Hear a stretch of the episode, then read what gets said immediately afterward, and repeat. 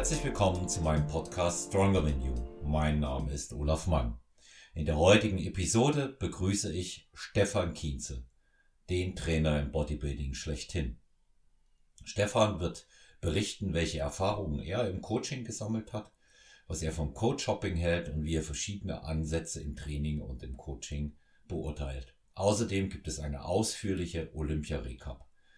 Wünsche euch spannende Unterhaltung bei einer neuen Episode von Stronger Than You mit Stefan Kienze.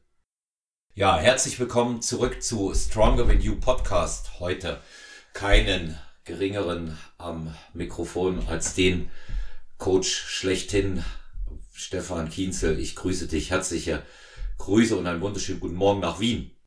Guten Morgen, Mahlzeit, wie man offiziell bei uns ab 11 Uhr schon sagen ah, darf, ja, bis 2, ähm, zurück nach Deutschland. genau, wir haben 11 Uhr, 11 Uhr 2, genau, und da, da kann man Mahlzeit sagen. Hm, wir haben im Warm-up im Warm schon gesprochen, ähm, außerordentlich erfolgreiche Saison für dich als Coach und ähm, für deine äh, Athleten. Du hast es dann ganz bescheiden gesagt, ja, war okay, aber wenn man ähm, elf Athletinnen und Athleten äh, zum Olympia in die Quali schafft, ähm, dann ist das natürlich eine enorme Leistung und ähm, dann auch noch Top-Platzierungen das ganze Jahr einfährt. Ich habe aufgehört, bei dir die Pro-Cards äh, zu zählen, die du eingesammelt hast in 2023. Dann kann man schon äh, sehr zufrieden und auch ein bisschen stolz sein, denke ich, oder? Ja, das bin ich auf alle Fälle. Also das wäre jetzt ähm, vermessen zu sagen, dass ich nicht froh bin über die über die letzte über die letzte Saison. Aber mit welcher Aussage du recht hast, ich selber zahle auch keine Pro-Cards mehr. Das ist eigentlich ähm, so dieser dieser Status Pro-Card oder oder Pro-Card-Erfolge finde find ich nach wie vor großartig. Ich finde ich finde jeden einzelnen Sieg großartig, aber ich finde jeden einzelnen Sieg oder Pro-Card dann großartig ähm, wenn die persönliche Geschichte dahinter mich berührt oder, oder, oder, oder ergreift. Was reine Zahlen betrifft oder Zahlenzählen betrifft, ist das Einzige, was für mich ähm, zählt, Track Record mäßig, ähm, sind Profi-Siege oder Profi-Top-3-Platzierungen oder Olympia-Qualifikationen. Ähm, und da wäre heuer einfach ein bisschen mehr noch möglich gewesen, wenn das Glückspendel mehr auf meine Seite gefallen wäre. Es sind 28 Profisiege, über 80 Top-3-Platzierungen in der FBB Pro League. Ähm, das ist eine coole Zahl, aber ich hätte halt heuer gern den 100er und den 30er voll gemacht. Ähm, das ist sich ja. jetzt knapp, knapp nicht ausgegangen, auch bei den letzten zwei Shows so arschknapp vorbei ist, halt auch daneben. Und das ist so immer ein bisschen die eigene Benchmark, die man setzt. Vor allem, ich weiß ja, was grundsätzlich möglich ist, wenn es wenn's, wenn, wenn's gut läuft oder wenn ein bisschen Glück gehört immer dazu. Und da waren einfach ein paar Enttäuschungen dabei, die so wie ein bisschen ein kleiner dunkler Schatten da drüber hängen. Aber nichtsdestotrotz ist es äh, was, was, was einfach Affen, Affen geil und lasst in mir schon auch immer, die Österreicher werden diesen Ausdruck können, kennen, so ein bisschen das, das, das Falco-Gefühl hochkommen. Ähm, für die Älteren unter den Zuhörern. Ähm, Falco war einer der, oder der erfolgreichste österreichische Popkünstler, den wir je gehabt haben, ähm, in die 80er Jahre. Falco war der erste Österreicher, der es geschafft hat, in Amerika einen Nummer 1 Hit zu haben mit Rock Me Amadeus. Viele von euch kennen das sicher. Und wie er die Nachricht wie er die Nachricht über Rock Me Amadeus bekommen hat, ist er im Wirtshaus gesessen, wie immer recht zu. Und die haben ihm das gesagt und der ist komplett ausgedickt, ganz einfach, weil er gesagt hat, wie kann es jetzt noch besser werden? Von jetzt geht's eigentlich bergab. Und das ist so ein bisschen immer die Angst, die ich habe. Das Jahr war ultimativ erfolgreich. Ähm, das lässt bei mir immer ein bisschen so das Falco-Gefühl hochkommen. Auch wenn ich weiß, es wäre mehr möglich gewesen, aber trotzdem muss man das halt auch erst einmal schaffen zu, zu wiederholen. Ähm, war ganz, war ganz großartig. Äh, das Jahr ist ja grundsätzlich geil. Ähm, ich habe für nächstes Jahr auf der Olympia ähm, schon drei qualifizierte Athleten. Das heißt, wir haben noch nicht einmal 24.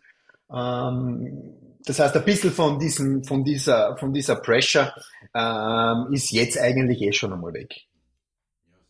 Also sehr, sehr gut und ähm, weil du, weil du Falco ähm, ansprichst, mir ist das natürlich ein Begriff, ähm, als äh, Jahrgang 68 sein, sein Aufstieg und leider viel zu frühen Tod, ne, den habe ich ja auch ähm, miterlebt und der, ähm, der wusste neben der Tatsache, wie man feiert, eben auch wirklich Erfolg ähm, realistisch einzuschätzen.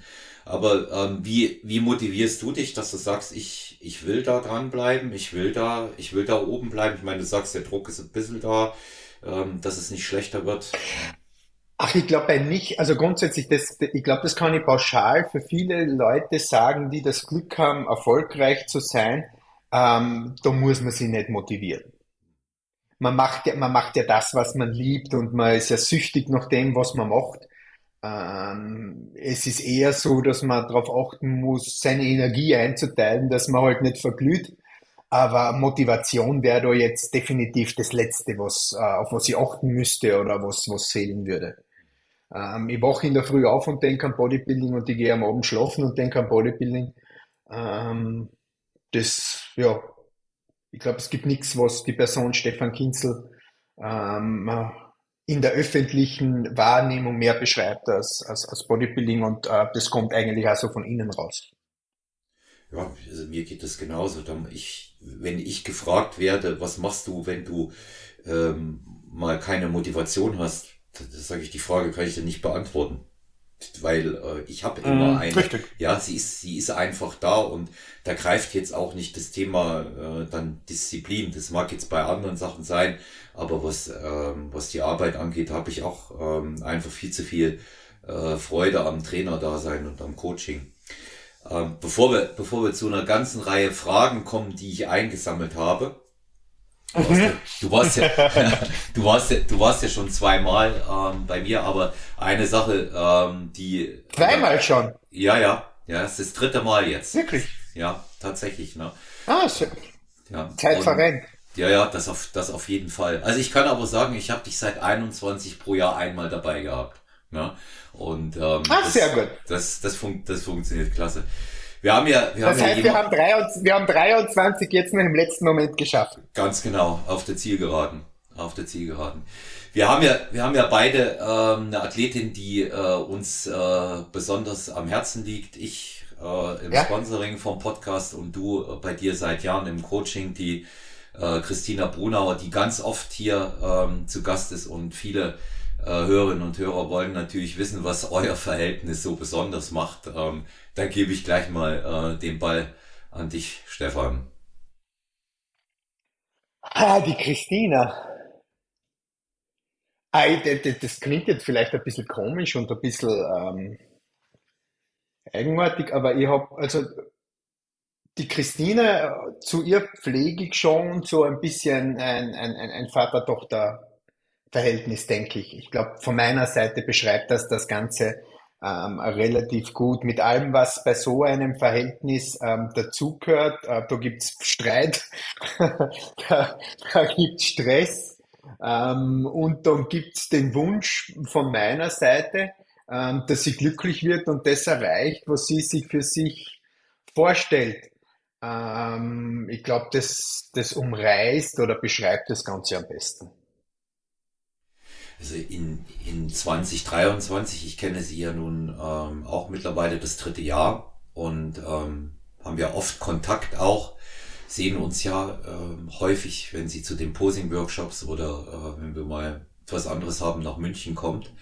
Und ähm, ich glaube, kein Jahr hat sie so, so hart gehasselt wie in dem Jahr. Ne? Also 2023 wirklich so viele Wettkämpfe auch durchgezogen, ist dann, ähm, dann ganz äh, zum Schluss noch geschafft. Äh, ich mich wirklich wahnsinnig auch äh, für sie und, und über sie gefreut habe. Die hat gebissen dieses Jahr, ne? Ja. Die hat, äh, die hat absolut, die hat, die hat, die hat, äh, die hat absolut gebissen. Und auch, auch, auch das ist jetzt vielleicht eine komische Aussage, ich, aber ich glaube, dass, dass dieses Jahr bei ihr auch zum Erwachsenwerden beigetragen hat. Ähm, zu diesem mentalen Erwachsenwerden, das, ähm, das notwendig ist. Also es war ein verdammt schweres Jahr, war sicher ein extremes Jahr, aber in Bezug auf ihre Entwicklung ähm, sehe ich sehr positiv auf dieses Jahr zurück. Hm. Also ich sehe auch, dass sie, dass sie gewachsen ist. Ich merke das ja auch immer an unseren Unterhaltungen. War ja ähm, ganz am Anfang des Jahres mal das kurze Out äh, bei dir, ne? Und mhm. aber dann mhm. auch kann man ja offen ansprechen. Wir haben es ja auch so thematisiert und dann eben aber auch wieder die Rückkehr und du da auch sofort äh, gesagt hast, ich kann mich das daran noch erinnern, ähm, weil sie es auch äh, bei Instagram schrieb, dass du meintest, du bist sowieso immer in meinem Herzen. Das kennzeichnet, glaube ich, aber auch euer ja. Vater-Tochter-Verhältnis. und ähm, dann äh, hat sie richtig hat sie richtig Fahrt aufgenommen, während ich so auch das Gefühl hatte, Anfang des Jahres war der Biss ein bisschen runter, na? aber dann, äh, dann ging das richtig los, weil sie hat immer wieder auch zu mir gesagt, ich will das auch dem Stefan beweisen. Hat sie immer gesagt zu mir. Ich will auch den Stefan nicht enttäuschen. Das sind so, das sind so zwei, zwei Sätze, die ganz, ganz häufig gefallen sind, auch wenn wir uns privat unterhalten haben. Ja, da warst du ähm, neben ihren Eltern und äh, neben ihrem Bruder, dem besten Freund. Du kennst ja die, die, die, die ihr, ihr ganzes. Ja, ja, die Konstellation. Genau. Ja, Immer klar. gesagt, der Stefan gehört zur Familie und ich will ihm das beweisen und ich will ihn einfach nicht enttäuschen. Ja. Also ich glaube, das sagt schon. Ja, sagt wobei man aber, das, das, sagt, das sagt viel aus, aber da muss man auch einmal, Grüße gehen raus an Christina, sagen, ähm, dass sich das nie über eine Platzierung bewerten würde. Ja, das, ähm, das weiß sie das auch. Ist, das ist, das ist, also wie gesagt, ähm, ich hab den Bikinisport gern. Ähm, aber andererseits ist es auch so, dass man natürlich den Bikinisport anfängt ein bisschen zu hassen, ähm, weil es halt sehr, sehr stark im Auge des Betrachters liegt, ähm, auf welche Seite das Pendel beim, beim Werten schlockt. Und knapp vorbei, wie man heuer oft gesehen hat, ist, ist, ist auch daneben. Ähm, und wenn's halt einfach nicht das, das, das, das, das Glück hast, dass es halt das Pendel genau in deine Seite fällt, dann passt es halt nicht mit der Platzierung. Weil, weil was vielen nicht so bewusst ist, ist, ist die Tatsache, wenn du dir jetzt so ein Line-Up, nicht jedes, aber wenn du dir viele Line-Ups anschaust, da stehen wirklich großartig, sportlich großartige, wundervolle ähm, Sportlerinnen oben, ähm, die halt alle irgendwie anders ausschauen. Ne? Das ist jetzt keine, ähm, keine gleichmäßige keine gleichmäßige Klasse, natürlich andere Klassen auch nicht, in dem, was, da, ähm, was an Struktur dort oben steht und jede dieser Mädels hat ihre Hausaufgaben gemacht. Auf einem sehr, sehr hohen Niveau. Ähm, sprich, da, da erlauben sich die wenigsten oder wenige einen Fehler, wenn wir jetzt Top 5 bei einer Pro-Show jetzt rausnehmen. Da passt eigentlich immer alles. Und dann gibt's halt die Nuancen in der individuellen Struktur, die man mitbringt, die dem einen Wertungsrichter an dem Tag fallen, dem anderen Wertungsrichter an dem Tag fallen und ähm, die Konkurrenz spielt da auch ein bisschen eine Rolle. Was ist da die homogene Masse? Und sprich, da kalkuliert, ähm, was zu eine Platzierung erreichen zu wollen oder erreichen zu können, geht in der Bikini-Klasse ebenso wie in der Main-Physik-Klasse, außer man hat die notwendige Reputation und gerade an Lauf. Das bringt in der Klasse am meisten. Also wenn du einen Lauf hast, ist das, ist das großartig. Dann sind die Augen auf dich gerichtet und dann ändert sich in der, im Platzierungsbereich auch relativ wenig. Ähm, dann ist es schwer, da eine Platzierung voraussagen zu können oder ähm, auf eine spezifische Platzierung hinarbeiten zu können. Und dann ist es halt so wie bei der Christine, dass man unzählige Wettkämpfe macht und bei allen, außer bei in den, in den Top 5 ist und immer in dem Finale und immer zwischen 2 und 5 hin und her pendelt. Ähm, und das halt ganz einfach nicht reicht und irgendwann hat's dann halt gereicht. Das ist natürlich schwierig und mühsam, aber entspricht halt schon ein bisschen ähm, dieser Bikini-Struktur oder der Art und Weise, wie ähm, das Starterfeld die Qualität äh, und das Judging in, in diesem Profi-Bikini-Business ist. Also bei Amateuren ist das einfacher. Da hat man halt oft ein viel größeres Leistungsgefälle und dann weiß man schon sehr gut, dass einer gewissen Athletin niemand, niemand gefährlich werden kann, weil die Leistungsdichte nicht da ist. Ähm, aber das ist im, im Profi-Business ganz einfach nicht so. Und da ist auch eine vorjährige Olympia-Qualifikation jetzt kein ultimativer Garant dafür, dass das immer funktioniert, weil man darf ja nicht äh, vergessen, da kommen ja Hunderte bis knapp Tausende an Profis pro Jahr dazu. Ähm, und die haben den Status ja auch nicht erreicht, weil sie Lotto gespielt haben, sondern weil sie den dementsprechenden Körper vorzuweisen haben.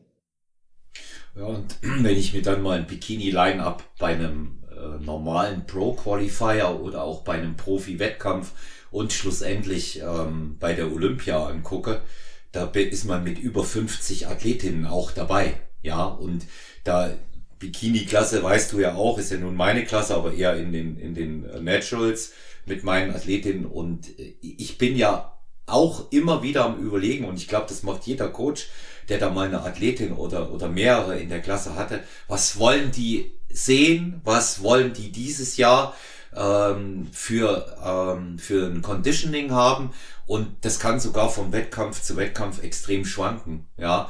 Und ähm, das, das hast du, das, das hast du immer. Das, das, das, das stimmt, was die, was die Konditionierung und so betrifft, das sind Nuancen, aber was sie immer sehen wollen und was sich eigentlich im Judging auch immer meistens durchsetzt, ist Balance. Balance und, und, und, und, und, und, Gleichmäßigkeit in der Bikini-Klasse. Das, das sollte und muss ausschauen wie, wie aus einem Guss. Ähm, und das ist eigentlich das, das gewinnt. Und da es wie aus einem Guss nicht so oft gibt, gewinnt dann einmal das Konditioniertere, einmal das Rundere, weil der aus einem Guss nicht da ist. Und dann kommt man zur Olympia und dann sieht man, dass auf einmal, weiß ich nicht, sieben, acht, zehn Mädels da sind, die aus einem Guss sind, ähm, die dann vielleicht gar nicht so konditioniert sind oder gar nicht so rund sind, aber die sind aus einem Guss. Und dann sieht man, dass ganz genau das ist, was, äh, was sticht und was Trumpf ist und lässt dann bei vielen eigentlich oft noch mehr Fragezeichen ähm, aufkommen, weil man dann sagt, okay, aber Jennifer Dorier war ja jetzt gar nicht so konditioniert und ich bin ja viel mehr konditioniert und bei der Meisterschaft haben die Konditionierteren gewonnen oder umgekehrt. Na, es geht in der Klasse halt wirklich um Balance, um Gleichmäßigkeit und die sollte man versuchen zu erreichen, inwieweit ähm, sich das natürlich im eigenen genetischen Rahmen und in den eigenen genetischen äh, Grenzen realisieren lässt. V vieles davon ist natürlich genetisch vorgegeben und kann man mehr verschieben. Also ich habe hab ja das auch äh, immer wieder beobachtet, diese, diese Entwicklung und ähm, ich äh, denke, es ist immer schwer, einen Wettkampf zu gewinnen. Ja, das ist kein Spaziergang, wie du es gerade gesagt hast. Ja, der, der, der einen Wettkampf gewinnt oder die Athletin, die haben nicht Lotto gespielt vorher. Ja. Aber ich glaube, in der Bikini-Klasse ist es mittlerweile mit am schwersten auch geworden, ja, wenn man, ähm, wenn man die, sich diese Vielzahl der Athletinnen anguckt. So eine Frage, die sich mir immer aufdrängt, weil ähm, das kommt ja ein ums andere Mal, das betrifft eventuell sogar auch die Männerklassen. Hat man mehr Chancen, wenn man regelmäßig in den USA antritt, Stefan?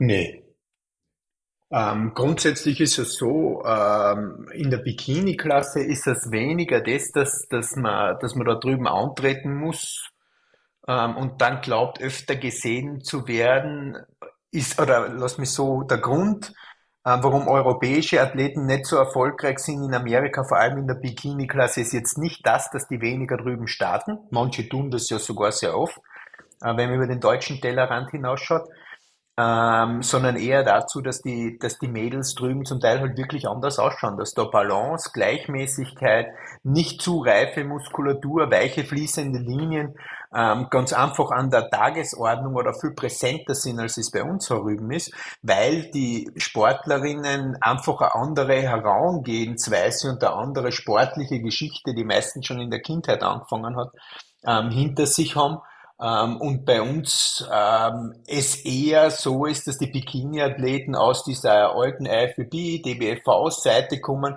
wo vermehrte Muskelreife, vermehrte Konditionierung ähm, eine große Rolle gespielt hat und deswegen die Athletinnen eigentlich anders ausschauen als die Amerikanerinnen und das nicht wirklich dem entspricht, was die NPC als Bikini sehen möchte. Also das hat sich, ähm, denke ich, äh, über die Jahre dann auch äh, immer äh, entwickelt in den Verbänden so, ne?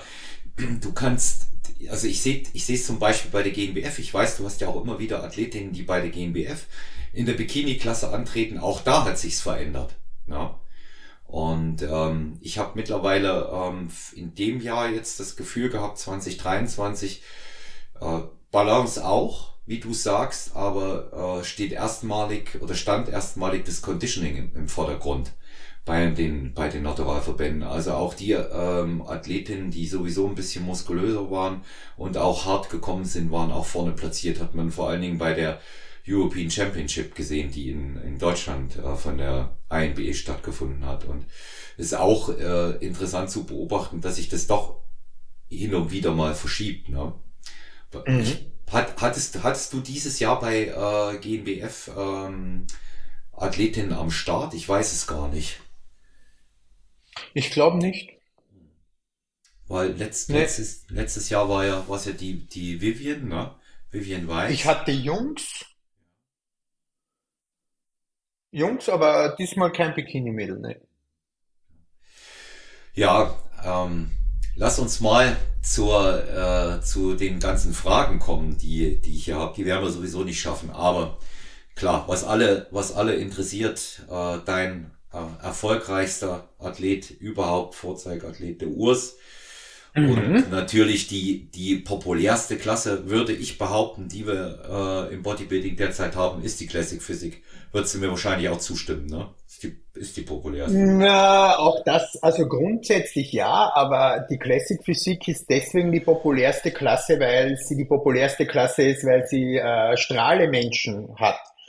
Ähm, wenn du heute hergehst und sagst oder äh, genau hinschaust, dann musst du sehen oder anerkennen, dass der Chris Bumstead da einen Markt eröffnet hat, der vorher nicht da war und die Popularität dieser Klasse durch ihn äh, mit einer Initialzündung initiiert wurde, weil er ein besonderer Charakter und ein besonderer Star ist. Also das sieht man auch bei jedem äh, Meet and Greet auf der Olympia dass die Schlange beim Chris Bumstead ungefähr 20 mal so groß ist wie bei jedem anderen und er schon drei Stunden nicht mehr da ist und die Leute sich noch immer an äh, am Anstellen. Diese Initialzündung wurde dann im deutschsprachigen Raum vom Urs aufgenommen, perfekt ausgebaut und weiter vergrößert. Ähm, dasselbe kann man für Brasilien und für den Ramon sagen, der da auch großartige Arbeit macht. Sprich, diese Ausnahmetalente, diese ähm, unglaublichen Stars machen die Klasse zu dem, was sie ist. Ähm, und da muss man, du muss man denen Chapeau sagen, weil es jetzt die Klasse jetzt wahrscheinlich gar nicht so viel Faszination ausstrahlt. Das ist grundsätzlich, wenn du mit Bodybuilding-Leuten redest, äh, schon nach wie vor die Open. Es ist einfach nach wie vor geil, die Freaks zu sehen. Aber in der Open ähm, haben wir halt ein Lack of Interest, weil halt niemand da ist, der das Charisma hat, der die Ausstrahlung hat, um die Leute halt wirklich nachhaltig zu begeistern. Hm. Ja, es fehlen, fehlen halt solche ähm, absoluten Typen wie äh, Coleman oder Cutler, ja, die hast du. Ja, hast, also so, so ist es in ihrer, in ihrer Eigenheit. Wir haben einen Jay Cutler gehabt, der großartige Öffentlichkeitsarbeit immer gehabt hat, schon damals wie auch noch jetzt. Wir haben den Coleman gehabt, der halt nicht wirklich so eine Öffentlichkeitsarbeit, so eine tolle gehabt hat, aber natürlich als in sich eingekehrter Superfreak natürlich ähm, der perfekte Gegenpol zum Cutler war. Du darfst nicht vergessen, grundsätzlich Interesse entsteht auch durch Spannung und der Interesse entsteht durch Konkurrenz und Konflikt. Und dieser Kampf, äh, mag man das jetzt, keine Ahnung, eigenartig nennen oder nicht, aber dieser Kampf schwarz gegen weiß, gut situierter Manager-Typ gegen einen schwarzen Polizisten in Texas wohnen. Äh, es ist halt einfach eine Geschichte, ist abartig. Oder auch damals privilegierter ähm, Phil Heath, der sich selber den Namen The Gift gegeben hat, äh, gegen den aus der Bronx kommenden Kay Green. Ähm, das sind halt einfach Reibungspunkte, die damals den Sport im Bodybuilding, im Open Bodybuilding so groß gemacht haben das war ein, ein, ein, eine, äh, da war einfach so viel Spannung und so viel Energie da. Ähm, und das ist im Moment im Open Bodybuilding nicht da. Das ist im Moment zusätzlich zu diesen grandiosen Einzelprotagonisten im Klassik-Physik-Bereich aber da. Und deswegen ist das die Klasse, die da am meisten zieht. Urs ist rangerückt nochmal, würde, würde ich, würde ich sagen. Also wieder der dritte Platz. Und ähm, wie siehst du es? Stefan hat äh, Chris Bumstead gewackelt in diesem Jahr? Ähm, es war, also Ramon hat einen extremen Schritt gemacht, Urs hat einen sehr, sehr guten Schritt gemacht und beide sind klar an Chris Bumstead rangekommen. Ähm, das lässt sich auf den Bildern jetzt gar nicht so widerspiegeln, auch im Bildmaterial nicht, aber wenn es live zwei Meter daneben sitzt, ähm, hast du schon gesehen, dass in ganz viel seiner, seiner Strahlkraft und seiner Energie, Aura und Wumms, wenn er auf die Bühne kommt, äh, aus dem 2022er Jahr gefällt hat. Ähm, das war nicht so gut, wie es letztes Jahr war. Alle beide anderen waren besser als, also Ramon hat sein, sein, sein katastrophales Posing aus dem vorigen Jahr ähm, enorm verbessert also enorm verbessert, er hat sich wirklich gut präsentiert. Urs hat seine muskulären Schwachstellen wieder um ein Stückchen besser gemacht, Präsentation passt so und so, absolut immer. Und die sind dementsprechend ähm, näher gekommen, was das betrifft, ja. Hm. Aber um ihn zu besiegen, reicht's halt nicht heranzurutschen, ne? sondern äh, weil der wahrscheinlich, so, so ist mein Gefühl, der hat auch nie einen schlechten Tag. Ne? Und äh, er kommt, er kommt halt immer mit äh, Top Conditioning, Top Präsentation. Scheint so, dass der das neue Gewichtslimit auch noch nicht ausfüllt. Ne? Also bleibt, äh, bleibt bei ihm mit Sicherheit auch noch Luft nach oben, wenn er verletzungsfrei bleibt. Also ne? keiner hat das Gewichtslimit heuer ausgefüllt. Ja. Also niemand, kein einziger Starter der Klassik Physik. Ähm, die haben sich alle mit Trainingsanzug und Hoodie gewogen und jeder war darunter. Ähm, das, was auch vollkommen klar war im Vorhinein, weil keiner innerhalb dieser kürzester Zeit dann irgendwie was in der, im Schnitt drei Kilo Muskeln herzaubern kann, ähm, die eigentlich auch alle die richtige Entscheidung getroffen haben und mindestens gleich gut konditioniert wie im Jahr davor auf die Bühne gekommen sind. Ähm, das heißt, es ist, die haben alle noch Luft, um, um zu wachsen, um, um, um, um, um, um besser zu werden. wobei man aber sagen muss, dass ähm, der meiste Vorteil von mehr Muskeln hat ganz einfach der Urs, weil er seinen Frame ausfüllen kann mit Muskeln. Der Ramon, der ja grundsätzlich ähm, ein bisschen eine andere Struktur und einen anderen Frame hat, könnte rein theoretisch, und ich glaube, das ist auch der Grund, warum er heuer so geil war, aber war heuer fast leichter als er voriges Jahr war, weil die schon überzuckert haben und auch nicht deppert sind, gesehen haben, dass er aufpassen muss, dass er nicht zu überladen, nicht zu armdominant und nicht, nicht zu sehr ähm, seine Balance kaputt macht. Das heißt, er ist eigentlich dieses Jahr fast leichter gekommen als letztes Jahr. Ähm, und das hat ihm gut getan, weil er hat halt wirklich atemberaubend gut ausgeschaut. Und der Urs kann halt jeden Kilo, den er noch haben darf, brauchen. Und das wird ihm auch gut tun und wird ihn dann noch näher ranbringen. Und ich habe ähm, gelesen, dass der äh, Urs jetzt im kommenden Jahr, äh, wenn es denn so stimmt, wie es da steht, ähm, mehrmals bei einer äh, Arnold Classic äh, starten wird, ne? Ja, es ist schon mal ganz, oder ich meine, die, die, die, die, äh, es sind ja eine Einladungswettkämpfe, man muss da eingeladen werden, aber ich gehe ja mal davon aus, dass man als Zweiter des Vorjahres und Top 3 bei der Olympia eingeladen wird. Also das sehe ich jetzt als kein großes Fragezeichen und ist schon einmal ganz sicher UK und Arnold Ohio, ja. Hm. Also einfach auch ein paar äh, mehr Wettkämpfe machen, ja Ja, die Arnolds hat er ja immer. Also er hat grundsätzlich, er hat jetzt immer Olympia und, und, und, und Arnolds nur gemacht. Ähm, wir haben jetzt ähm, Prag und Texas noch hinten dran gehängt, weil es halt von den Terminen gut gepasst hat. Ähm, er macht ja sehr viel Spaß, auf der Bühne zu stehen. Also es ist, er ist da wie, wie kann man sagen, wie so ein Rennpferd, das in der Box scharrt und nur darauf wartet, rausgelassen zu werden. Das ist wirklich eine Freude, da live dabei zu sein und diese Energie zu spüren, wie sehr er das liebt. Ähm, und heuer ist halt die Arnold UK neu dabei, dass sie ja auch vom Ursprungs, also vom, vom nicht, nicht, also dass sie selbst veranstaltet wird, vom Ohio-Komitee hat man natürlich gesagt, gut, ähm, die nimmt man natürlich sofort mit. Es hat sich auch gelohnt, jetzt so im, im Saisonauslauf die anderen Wettkämpfe mitzunehmen. Ne? Also, ja hat ja, ja das wäre jetzt ja. nicht notwendig gewesen, weil, wie gesagt, man ist als Top 3 Olympien automatisch fürs nächste Jahr ähm, Fokus, also qualifiziert. Texas hat er einfach gemacht, weil er schon drüben ist und Prag war wirklich ein Geschenk an die Fans.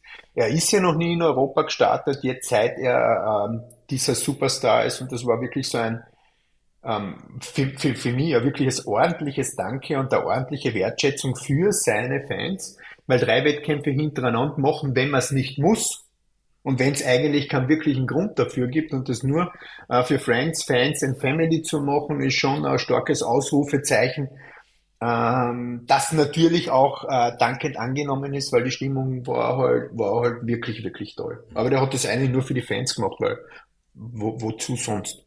Finde find ich, find ich gut. Finde ich gut. Also er, ich denke, bei ihm gibt's ja eigentlich auch erstmal kein Limit und äh, wenn einer, ähm, ein Deutscher den äh, Olympia gewinnen kann, äh, dann, das sind sich ja nun alle. Ja, ist es ja. Und das wird da passieren. Ja, ja. Und äh, ich denke mal, auch die Zeit von äh, Chris Bumstead geht vorbei. Ja, das ist so. Ja. Er hat jetzt. Äh, also wenn man Gerüchten, wenn man Gerüchten äh, Glauben schenken darf, wird er noch gerne ein Olympia machen und so ein Siegerfoto mit dem, mit dem Kind in der Hand haben und dann wird das sein lassen. Hm. Das wäre dann sein Sechster, ne? Hintereinander. Ähm, sechs oder sieben? Sechs? Sechs wahrscheinlich, ja. Na, sechs stimmt.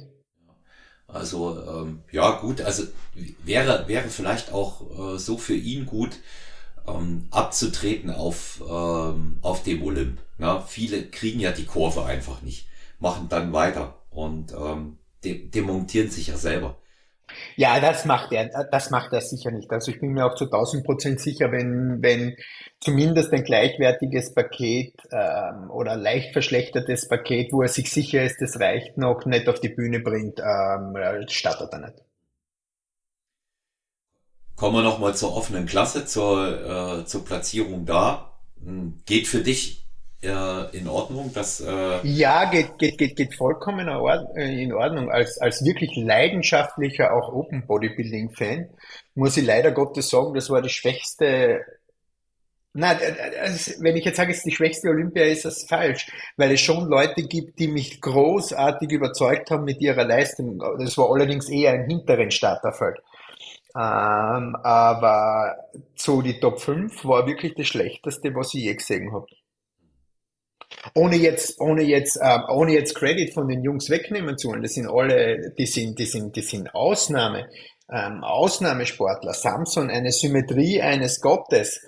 Ähm, Frontansicht vom, vom, vom Hardy, unglaublich. Ähm, Rückansicht vom Derek sehr gut. Aber was ich damit sagen will, ist, es war niemand dabei, wo es gesagt hast, das passt wirklich alles. Das war keine, keine Ahnung, wie Brandon Curry gewonnen hat, hast gesagt, das ist echt perfekt für ihn und für das, was er bringen kann. Wie Sean Roden gewonnen hat, also ich, ich, ich ziehe jetzt bewusst ähm, umstrittene Olympias raus. Bei einem Cutler oder bei, bei, bei, bei, bei, bei Phil Heath hat es um Zuckerfrage gegeben. Die waren ja dominant pur. Aber auch bei denen, da hat wirklich, da hat wirklich alles gepasst. Auch Hardy voriges Jahr. Da war vorne und hinten, das war wirklich affengeil. Und dieses Jahr bist du nach der, bist du nach der Vorwahl echt da gesessen und hast gesagt, na ja, könnte das allen drei geben. So, irgendwie. Wo du gesagt hast, ja, der Samson der schönste, der wuchtigste, aber es fehlt halt wieder so diese, diese, diese Konditionierung. Beim Derek, ja, von hinten affengeil, aber in der Sidechest relativ wenig Brust, die Beine von vorn relativ dünn, in der Most Muscular Brustseparation, beim Hardy von vorn affengeil, von hinten aber unterer Rücken und Hintern ein bisschen gatschig, wo du sagst, bah, es gibt für jeden ein Für und für jeden aber auch ein Aber. Und das war ein bisschen so enttäuschend. Aber dann hast du zum Beispiel gesehen, wie, und das hat mich, habe ich irrsinnig toll gefunden, wie Regan wirklich seine Bestform auf die Bühne gebracht hat, so gut wie er noch nie ausgeschaut hat. Wie der Theo aus Frankreich, äh, wo es leider Gottes nicht für weiter vorne gereicht hat, weil die Struktur nicht da ist, wie der wirklich nach so einer langen Wettkampfsaison so ein affengeiles Paket auch auf die Bühne bringt. Ähm, und wie man auch, wie man auch sieht, dass die Dichte auch noch hinten raus äh, in der Performance der Leute sehr, sehr gut ist. Also das hat das, hat das bisschen wieder aufgewogen, äh, was, was so der Mr. Olympia, also der Gewinn des Titels nicht nicht gebracht hat, weil es halt einfach so eine Kompromissentscheidung der Gefühlte war. Wie, wie, wie siehst du ähm, den einzigen deutschen Starter in der Reihe, Roman Fritz? Ja, Roman, hat ab, Roman hat abgeliefert. Hat er gut gemacht, ja. Hat er ja, gut gemacht. Äh, super präsentiert, äh, Form hat gepasst, also das Maximale rausgeholt und mehr ist halt strukturell und muskulär in dem Starterfeld halt ganz einfach nicht möglich. Mhm. Ist das leider nicht. Ja. ja, an ihn gehen auch Grüße raus, gute Besserung. Der hatte ja wieder eine Hüft-OP. Ne? Ja, habe ich, hab ich gehört. Ja, habe ja. ich gehört. Also, aber gut, äh, um Roman muss man sich keine Sorgen machen, weil der kommt immer wieder zurück. Ne? Also ja, Roman ja. kommt, Roman, solange er gehen kann, kommt ja. er zurück. Weil der hat, hat ja mal gesagt, der ist jetzt ein äh, kybernetischer Organismus. Hat er mal äh, auf einem Wettkampf vor ähm, als Gastdauer zu mir gesagt. Und also ich, ich finde ihn so ähm, vom Mindset und wie es angeht, finde ich gut. Und man muss auch erstmal eine Quali in der Open äh, Class packen. So viele Deutsche sind da nicht aktuell. Ja, und bei, ja. auch, auch da hat, ich wollte gerade sagen, da hat er auch Kritik einstecken müssen, vollkommen zu Unrecht, weil es Carsten hat, ja, da hat er bei der Big Man, bei der schwachen Show, ähm, die Quali geholt. Heißt, Leute dort draußen, das erste, erstens einmal, ähm, jeder, der dort auf der Bühne oben steht, ist besser als 99,99 periodisch Prozent aller anderen Bodybuilder. Zweitens hat er diese, diesen Sieg mit anderen Top 3, Top 5 Platzierungen in jedem beliebigen Starterfeld in Europa mehrfach bestätigt. Ähm, also da jetzt irgendwie immer diese Negativkeule rauszuholen und zu sagen, ja, der hat da am leichten Wettkampf die Quali geholt. Vollkommen verdient, vollkommen zu Recht. Und er hat absolut verdient gehabt, auf der Olympia zu stehen, war großartig und hat perfekt abgeliefert finde sowieso vermessen, immer von außen diese, diese äh, Beurteilung, äh, der Wettkampf ja. war leichter, der Wettkampf war schwer. Also sind immer so Faktoren, die ich auch als Coach sage, wenn ich mit meinen Athletinnen und Athleten die Wettkämpfe plane. Da guckst du erstmal, welcher Wettkampf auch äh, wirklich passt. Passt er in der Zeit? Äh, passt er ähm, für von der von der Anlage in der Saisonplanung, ja, solche Dinge und ja und ähm, vor allem Roman das vorzuwerfen, ja, ja, der ja sich dann noch nicht versteckt hat, sondern nicht einmal irgendeine Konfrontation mit irgendwen dann noch gescheut hat, ist ja wohl das lächerlichste auf dem ganzen Planeten. Ich bringe immer an der Stelle ein ganz gutes Beispiel von mir selber, Stefan. Ich habe ähm, dieses Jahr in äh, Ungarn gewonnen, die Natural äh, All Stars. Und mhm. ähm, in einem nicht so starken Starterfeld in der Masters Ü50 und hat mich dann guter Freund angerufen. Grüße gehen raus hier jetzt an Kiro Feldmann und von Kiro Aktivs Fitness Treff in Walsrode und hat dann gesagt, äh, Mann, Digga, das hast du super gemacht. Und dann sage ich zu ihm, ja gut, sie waren jetzt nicht alle gleichmäßig stark. Und dann sagt er, dann kannst du doch nichts dafür, wenn die, die kommen, nicht gleichmäßig stark sind. Du warst in Topform und hast souverän gewonnen. Und das muss man auch mal sehen in solchen Situationen. Ja, wenn du in einem, in ein Line-Up kommst und vermeintlich die anderen äh, schwächer sind, dann liegt das doch nicht an dir oder in dem Fall an Roman, weil er stärker und der Beste war. Ne? Und so, so sind, so sind die Dinge dann auch immer. Aber das, das ist, glaube ich, so ein ähm, bisschen typisch deutscher Habitus. Ne? Ja, schon. Ja, also es erinnert da an die Team Antro Zeiten, drückt einer äh, Raw 140 Kilo in der Bank, anstatt sich mit dem zu freuen, wird da äh, kritisiert, dass im Hintergrund jemand langgelaufen ist beim Video. Ja, also genau. Das sind, das sind, das sind so, das sind so Sachen, die, äh, die fallen da halt auch immer wieder auf. Ne? Ja. Ähm, beim Open Bodybuilding siehst du jemanden, der da in die, in die Schlagdistanz mit reinkommen kann von Roman, der mal auch einen Wettkampf gewinnt und äh, dadurch sich für die Nein, Olympia äh, qualifiziert? Also ich glaube, dass, dass das größte Talent, das wir in Deutschland haben, altersspezifisch auch von der Leidenschaft und von der Liebe zum Sport wahrscheinlich schon der Emir ist. Hm. Ähm, wo ich schon glaube, dass das, ähm, dass das möglich ist. Kann man, kann man, kann man ihm äh, nur die Daumen drücken. Ich finde ihn gut, mir gefällt er. Ein schöner, schöner, ausgewogener Athlet mit ein bisschen Freak-Faktor auch muss, das gehört, glaube ich, in die Klasse rein, ne? oder in die Open Freak. Das, ja, das, äh, natürlich muss man halt extrem sein. Da geht es ums Extremste, was der Mensch zu bieten hat. Aber er bringt halt wirklich auch diesen notwendigen Mindset und, ähm, und die Liebe zum Sport mit, also auch die Liebe zum absoluten Wettkampfsport. Ähm, ich glaube, das, das, deswegen spricht da sehr viel für ihn. Ich habe hier, ich habe hier noch eine Frage, die geht an uns beide.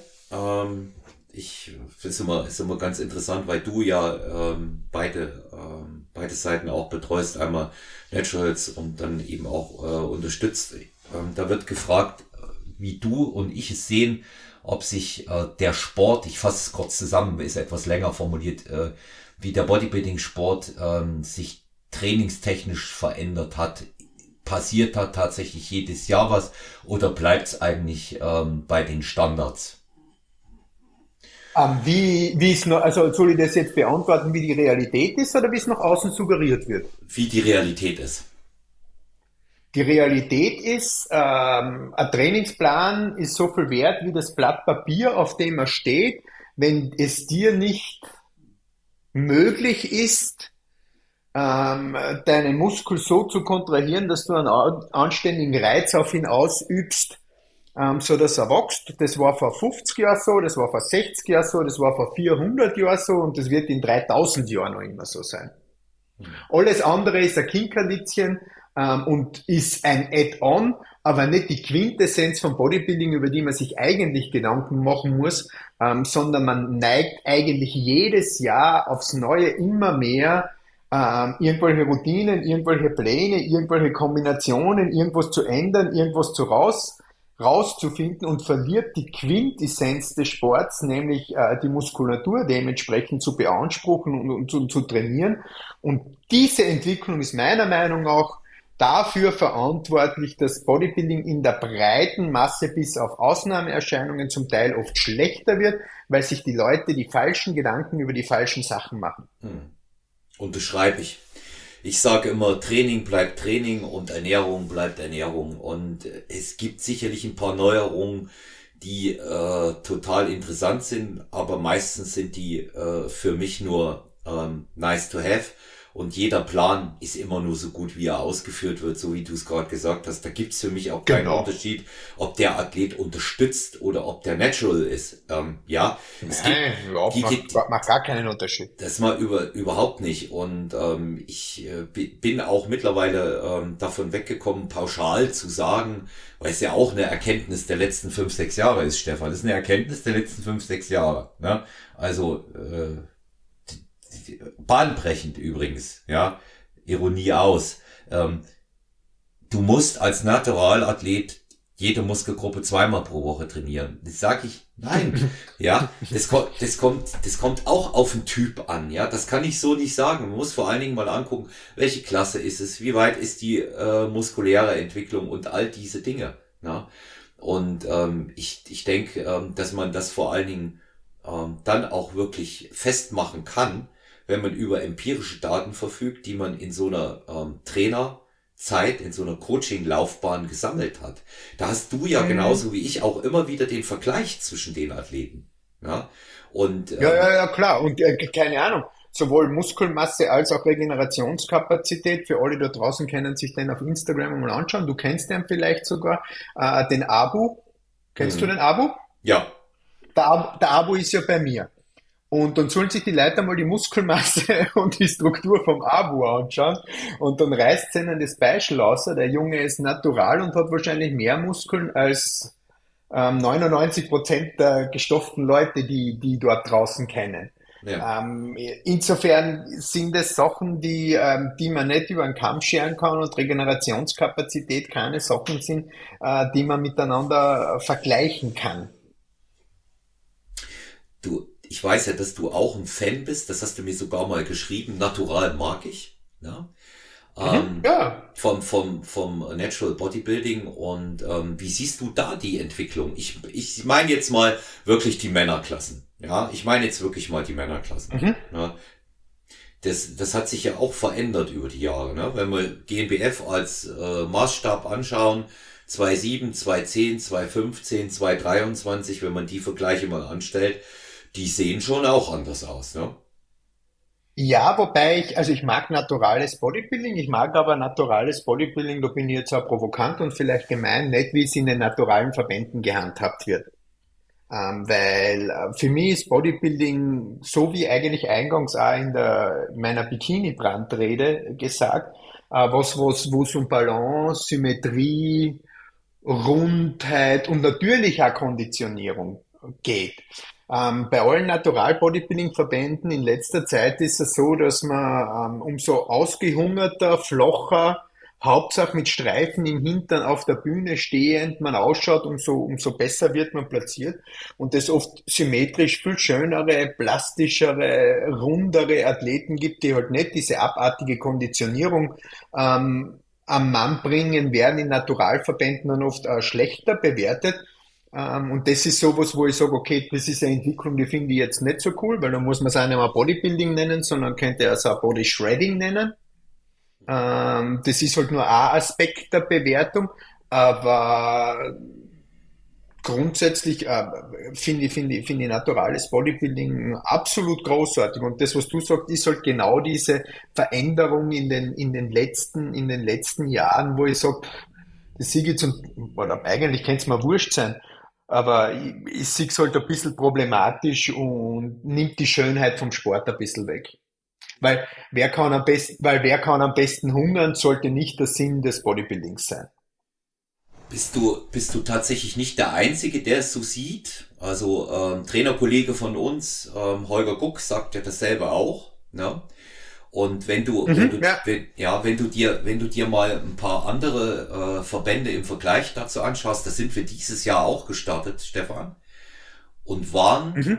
dort auch mit den Athletinnen und Athleten sehr erfolgreich. Und da war die WNBF und die DFAC. Mhm. Die sind ja DFSC ist noch einen ganzen äh, Tacken älter, also für die Leute, die es äh, nicht wissen, DFSC Drug Free ähm, Athletic äh, Coalition, so heißen sie, ja. Und die WNBF ist ähm, der auch der zweite große große Weltverband, hat keinen echten Ableger in Deutschland. Da gibt es eine WNBF Germany und ähm, da zählt, äh, wenn der Athlet Follow kommt und die sahen richtig gut aus. Und die sahen mhm. richtig gut aus. Also das war, das war wieder, das war wieder eine ganz andere Geschichte.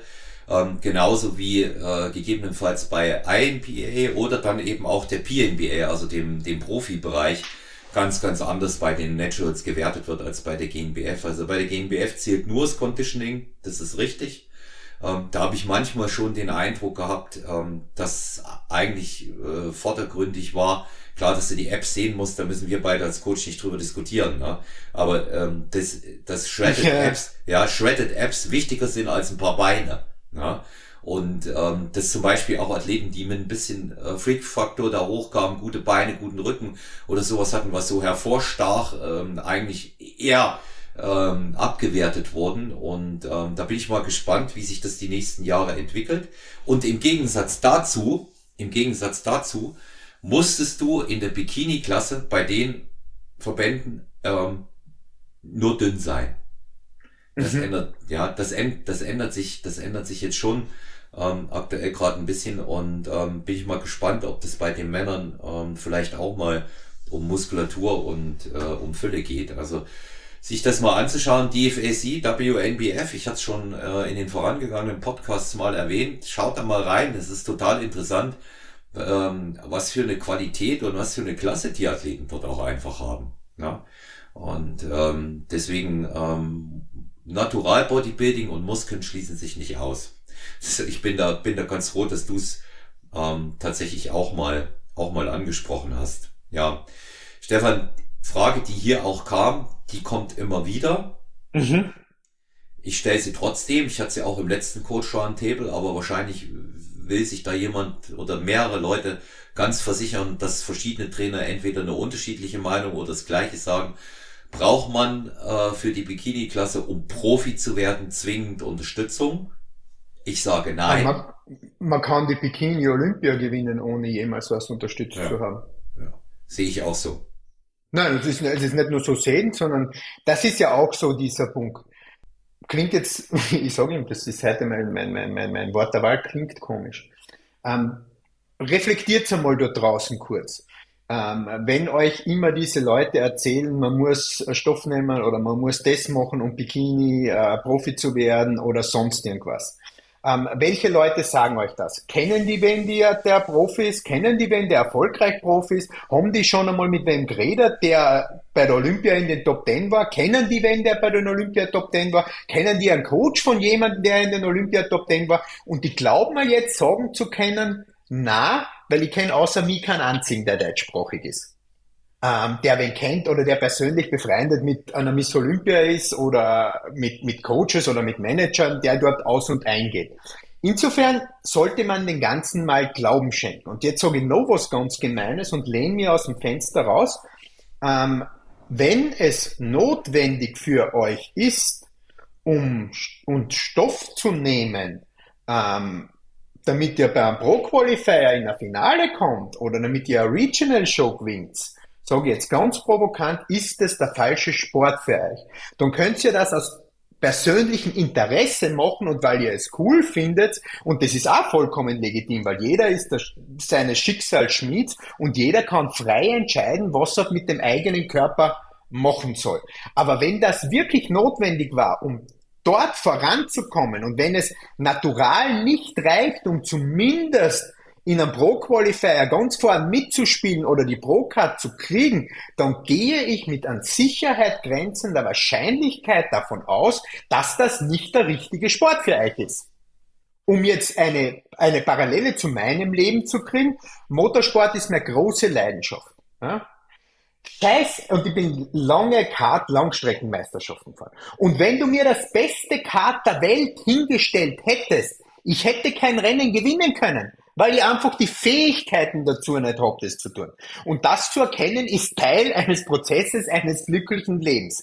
Ähm, sich dann immer einreden zu lassen oder selbst einzureden, wenn ich mehr nehme oder wenn ich das nehme, dann komme ich dorthin, ähm, führt am Ende aller Tag noch zehn Jahre wahrscheinlich nur zu einem ganz, ganz, ganz, ganz bitteren Erwachen. Und das ist dann traurig. Und äh, mit mir als Coach habe ich halt, oder was mich betrifft, habe ich da halt einfach ähm, meine eigenen Maßstäbe und ich glaube zu wissen, was zum Teil möglich ist und was nicht. Und wenn die Mittel dafür nicht der absoluten Spitze und der Realität ähm, entsprechen, dann ähm, rate ich davon ab und ähm, beende dann auch äh, Zusammenarbeiten, weil ähm, ich für den kurzfristigen Erfolg nicht das Leben eines Menschen nach nachhaltig beeinflussen möchte, weil das Endziel, das sich diese Leute vorstellen, wahrscheinlich nicht erreichbar ist oder in einer Wahrscheinlichkeit liegt, ähm, die das Risiko nicht wert ist. Immer, immer ähm, am Ende eine, eine Frage äh, der Zweckphilosophie. Ja? Und, äh, so ist es. Wenn jetzt wer da draußen das für sich cool findet und glaubt, er muss das Leben so leben, bin ich total fein damit und finde das total okay. Nur ich will damit nichts zu tun haben. Ich, das ist ja so sowieso äh, so ein Problem, dass äh, die die Leute sich die Meinung immer von dem bilden, weil du es ja auch äh, anfangs deiner Ausführungen jetzt gesagt hast mit dem ähm, Stoff nehmen, ähm, die Meinung von dem äh, bilden, was sie vielleicht so hören oder so lesen. Und ich bin da jetzt auch lange genug dabei, weiß auch durch den Kontakt mit der Christina und eben auch zu anderen Coaches, das ist, das ist nicht auch deshalb hier meine Meinung, die ich da auch, äh, ich deine unterschreibe, dass es eben nicht notwendig ist. Ja, es ist tatsächlich nicht notwendig. Na, der Punkt, der, der Punkt ist der, also ich bin jetzt wieder ganz, ganz direkt und fies. Wenn es notwendig ist, dann ist nicht dein Sport. Muss man was anderes machen, ne? Da muss man, da, da, da muss man was anderes machen, wenn man an die Weltspitze kommen will. Weil die, die an der Weltspitze sind, haben das alle nicht notwendig gehabt. Ja. Es ist halt nun einmal so traurig oder wahr. Jetzt haben wir, jetzt haben wir noch ein paar Fragen, die schon sehr spezifisch sind. Ich aber wieder gut finde, du wahrscheinlich auch als Coach. Ähm, wie sinnvoll siehst du eine Periodisierung im Training, Stefan?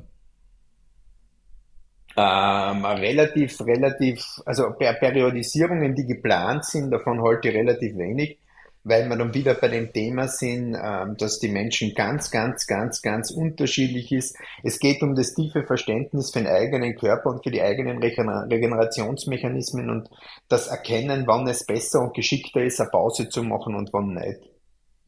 bedeutet, bedeutet das auch, ähm, dass man neben den Pausen ähm, durchaus, das ist eher eine provokative Frage von mir, weil ich habe sie mir beantwortet, ähm, dass man ähm, durchaus auch einen Plan über Jahre beibehalten kann, wenn man zum Beispiel auch äh, regelmäßig Übungen mal tauscht darin. Aber da geht's ja in allererster Linie immer eine Auf um die Aufteilung. Die größte Schwäche von jedem Trainingsplan ist die Aufteilung, die, die überlappenden Muskelgruppen. Also ähm, oder sind, gehört also das grundsätzlich schon? Ist, grundsätzlich ist, äh, ich, ich, ich, ich ähm, beantworte jetzt vorerst plakativ mal und sage, ja, man kann das jahrelang gleich lassen ähm, und führe das jetzt noch ein bisschen weiter aus. Ähm, man muss natürlich darauf achten, wenn sich Gegebenheiten ändern, wenn sich symmetrische Entwicklungen ändern, wenn sich, ähm, wenn sich Verletzungen einschleichen. Selbst dann sehe ich es für maßgeblicher, als eine Übung zu tauschen oder, oder die Struktur zu tauschen, mal dahinter zu schauen, warum hat sich der Körper so entwickelt, weil es meistens in einer für diese Entwicklung verantwortliche Übungsausführung in gewissen Bereichen liegt und nicht an der Übung. Ähm, grundsätzlich bin ich wirklich ein Fan und das werde ich mit Jahr zu Jahr und das, ich, ich mache das jetzt schon seit 20 Jahren, ähm, immer mehr ähm, denn versuche ich den Leuten zu vermitteln, dass sie das, was sie tun, besser tun müssen. Und dass das mehr oder weniger die Periodisierung, um auf die Ursprungsfrage zurückzukommen, des Körpers ist. Wenn ich heute hergehe und ich, ich sage jetzt irgendwas raus ähm, und ich nehme Langhantelrudern, geht es für mich darum, Langhantelrudern in jeder Trainingseinheit ein Stück besser zu machen und zu perfektionieren. Und glaubt's mir dort draußen, ähm, da ist so viel Raum bei jedem eine Übung besser und effektiver zu machen, ähm, bevor man sich darüber Gedanken machen kann, dass man diese Übung ausgemaxt hat. Ähm, es geht der Skifahrer auch nicht her und fährt jetzt nicht mehr Slalom, sondern fängt an zum Skispringen, um eventuell irgendwelche Aspekte in was was der Kuckuck was besser zu machen. Na, er trainiert genau das, was er ausführen muss. Und das ist das, was beim Bodybuilding am Gedankengang ein bisschen zu kurz kommt, das tiefe Beschäftigen mit dem, was ich tue und das immer besser zu machen. Der Mensch neigt halt leider Gottes immer wieder daran, Sachen ändern zu wollen, zu glauben, irgendwas anderes ist besser und geht eigentlich nicht den mühsamen Weg, an den Kern der Tatsache zurückzugehen und die Übungen, die er macht, besser zu machen, anstatt ähm, dauernd irgendwas zu switchen und zu verändern. Und wenn man sich jetzt die erfolgreichsten Menschen dieses Sports rausnimmt, und das ist für mich einmal Ronnie Coleman und Dorian Yates, wenn wir jetzt beim Open Bodybuilding sind, dann haben die 20 Jahre ihrer Karriere Tag ein, Tag aus denselben Scheiß gemacht, nur immer besser. Es hat da lustigerweise auf Instagram vor drei, vier Wochen so ein wirklich geiles Posting vom Dorian gegeben, der gesagt hat, es hat zehn Jahre gedauert, bis er kapiert hat, dass zwei Sets reichen und weitere zehn, dass er kapiert hat, dass das eigentlich einer A ist. Also das ist ja, das ist ja wieder der Ursprung, ne? Wenn jeder Plan ist sowieso nur so gut, wie er ausgeführt wird. Und dazu gehört eben auch jede einzelne Übung, jede einzelne Wiederholung. Ich kann mich ähm, an unseren ersten Podcast erinnern, da haben wir auch über so ein Thema gesprochen, Stefan. Da hast du gesagt zu mir, Olaf, es ist eben entscheidend, dass du dann die letzte Wiederholung noch genauso sauber ausführst wie die erste. Genau. Und da das und, und mit solchen ähm, das hängt eben dann auch mit der, mit der Übung an sich zusammen. Da ist äh, in mich, für mich fällt dann auch ähm, in die, in diese äh, Kategorie rein, äh, dieses Schlagwort Schwachstellentraining. Höre ich jetzt auch immer wieder.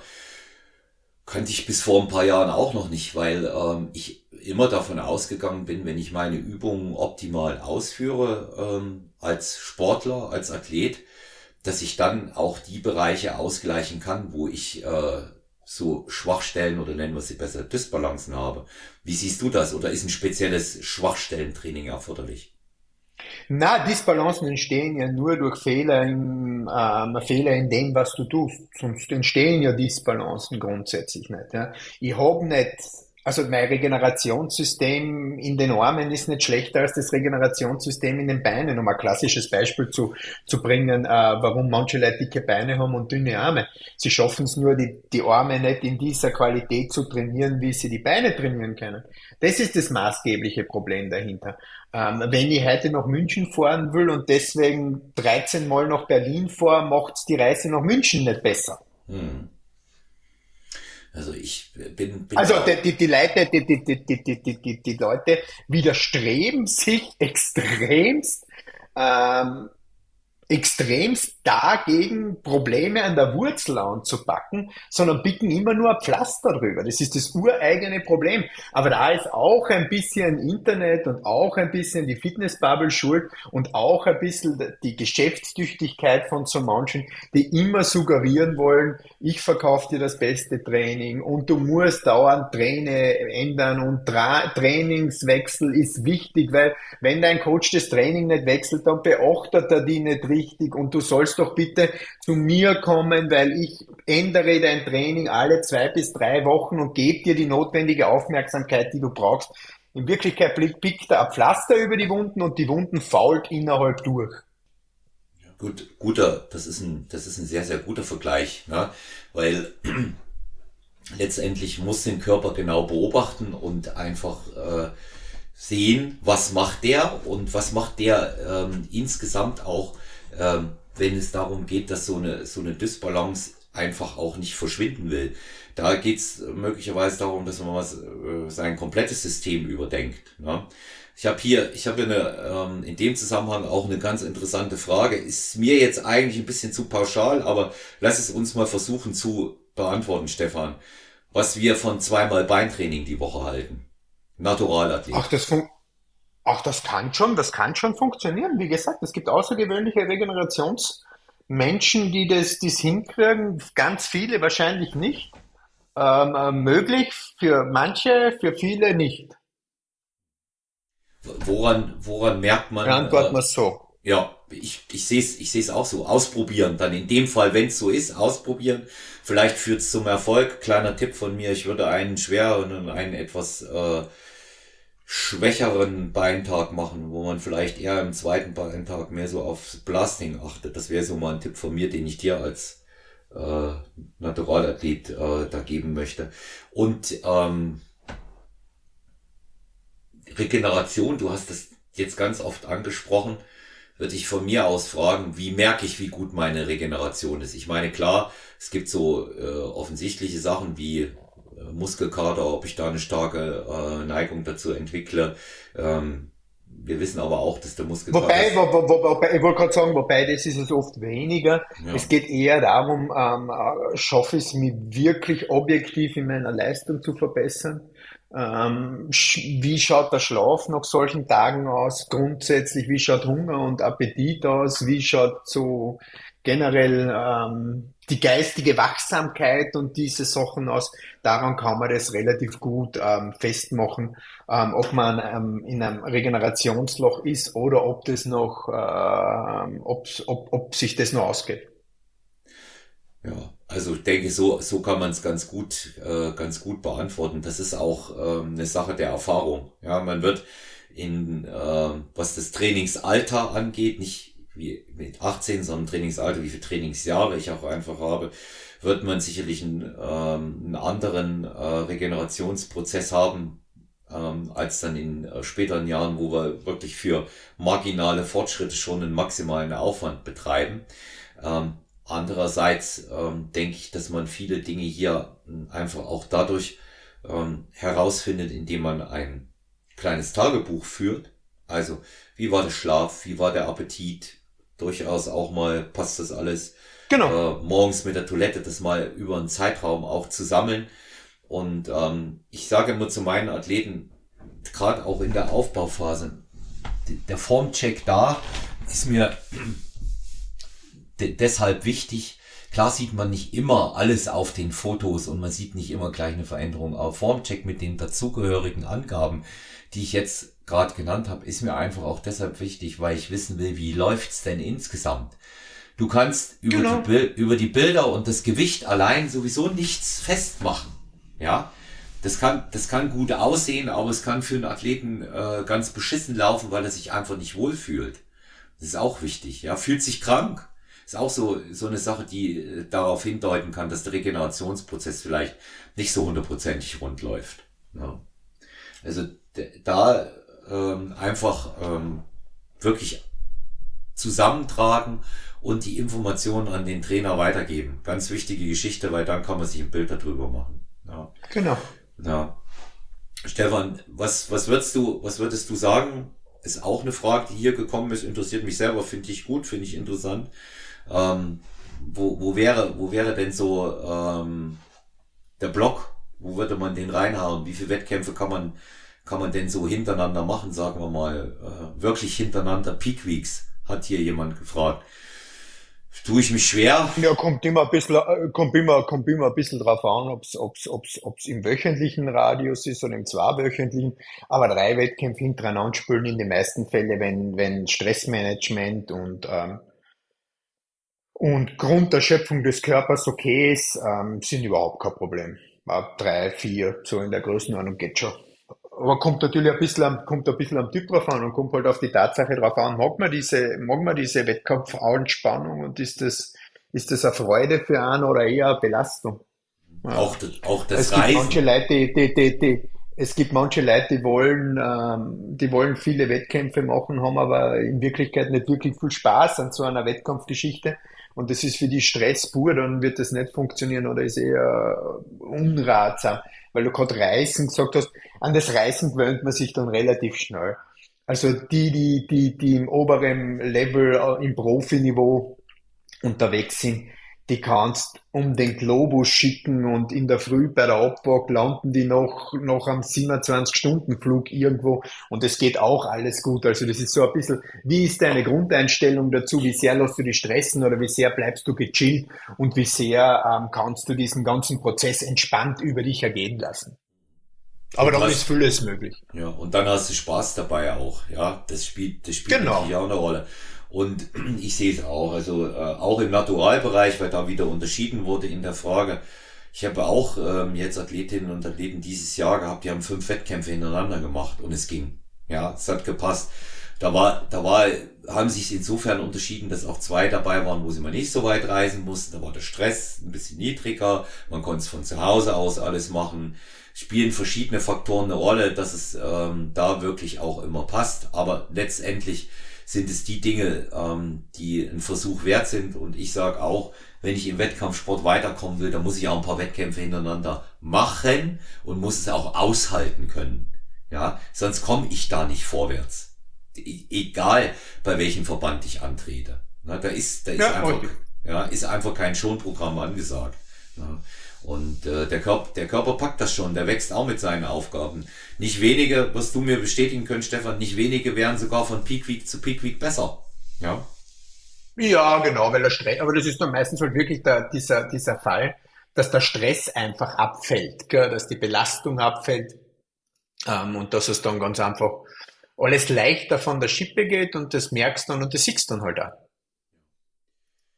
Ja, jetzt äh, will ich mal den, den Fragenkreis, äh, ich will nicht sagen schließen, sondern wir, wir, legen, den mal, wir legen den mal auf, äh, auf Reserve, ähm, bis wir uns das nächste Mal hören. Aber ähm, ich selber wollte noch mal mit dir über ein Thema sprechen, weil es auch immer in den Coach äh, Roundtables aktuell ist. Ähm, kommen wir immer drauf. Äh, Thema so Coach Hopping äh, von mhm. Athletinnen und Athleten. Wir haben im Warm-up schon mal darüber gesprochen ähm, du, du selber machst mit den Dingen ähm, da auf mich einen sehr aufgeräumten äh, Eindruck. Du ärgerst dich auch nicht mehr, ne? Na, man hat sich am Anfang geärgert. Äh, mittlerweile ärgere ich mich grundsätzlich weniger, weil es, eigentlich vollkommen okay ist, ähm, dass Leute unterschiedliche Ansichten von was haben, wie was funktionieren sollte, wie eine Zusammenarbeit ausschauen sollte. Und ähm, das ist auch vollkommen okay so. Ähm, ich respektiere die Ansichten ähm, des anderen Menschen und er muss halt auch meine respektieren. Und äh, wenn man dann den, den, den Coach wechselt, ähm, ist für mich das ähm, vollkommen, ja, ist legitim und ist, ist, ist natürlich zu akzeptieren. viel mehr kann man, kann man dann gar nicht dazu sagen. Das Einzige, was man, was man, was ich vielleicht jetzt provokanterweise ein bisschen so ergänzen kann, ähm, es ist halt sehr, sehr oft so, ähm, für alle, die jetzt den ganzen Podcast angehört haben, die werden sofort wissen, was ich will. Ganz, ganz viele ähm, Athleten suchen halt einen Pflasterkleber.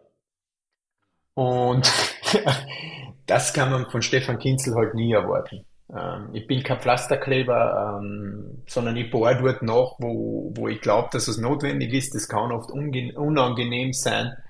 Ähm, ja, aber an der Oberfläche kratzen, um, um, um Leute glücklicher zu machen, äh, temporär in diesem Moment, das ist meiner Meinung nach nicht mein Job und das ist eben meine Ansicht von Coaching und so wie ich das lebe und mache, jetzt auch schon eine Zeit lang. Ähm, und das wird sich nicht verändern. Aber dass das nicht das Richtige für jeden ist, weil viele Leute einfach kurzfristiger denken wollen, ähm, und für sie das vollkommen okay ist, dann ist es wirklich gut oder auch okay, wenn die sich äh, einen anderen Coach suchen. Ähm, und dann habe ich mit Coach Hopping auch überhaupt kein Problem. Hm. Ja, also ich, ich selber ähm, arbeite da noch an mir, gebe ich ehrlich zu, dass ich mich nicht mehr ärgere, weil eigentlich muss ich jetzt sagen, klar, wenn es ein guter Athletin oder guter Athlet ist, der die geht, dann ist man immer ein bisschen traurig auch. Das ist ja logisch. Und da kann auch keiner erwarten, dass man dann äh, tanzend durch die Straße äh, läuft. Das, das ist immer so. Aber nee, man hat ja, man hat, man, man hat ja eine Vision gehabt und einen Plan gehabt und ein Ziel gehabt und das ist dann halt dann von einem anderen Tag weg und das ist dann auch legitim, dass man, dass man darüber traurig ist. Aber ich glaube, es ist dieses Bewusstsein, das dann irgendwann einmal kommt. Man kann nicht immer die Entscheidungen oder die Verantwortung für andere Menschen übernehmen, wenn die das in dem, in der Art und Weise gar nicht möchten. Und das ist dann auch eine Form von Respekt dem anderen gegenüber, das zu verstehen und zu akzeptieren. Ich, ich, bei mir ist das Einzige, mit dem ich echt dann hadere in der ganzen Geschichte, äh, tatsächlich oft, oft leider die Art und Weise, wie es vonstatten geht. Ne? Also da. Ja, aber, aber ja. Auch, auch das ist was, da muss man halt, also das, das, das tut oft noch viel mehr wie als die Tatsache des Wechsels. Ja. Ähm, aber auch da muss man, muss man halt echt oft einfach sagen, okay, ja, ist so. Trü die einen gehen, die anderen kommen. Trü drüber stehen, ja, drüber stehen. Also das, das habe ich, das ist auch so, gewöhne ich, gewöhne ich mir an gewöhne ich mir an, ich arbeite dran. Sollte ich, sollte ich mal Probleme haben, Stefan, melde ich mich bei dir, wenn es wieder so kommt. Na, weil, Gerne. Da, da, weil die, du, du hast, du hast halt ähm, das schön gesagt mit dieser, mit dieser Vision. Ja, das ist ja auch bedeutsam.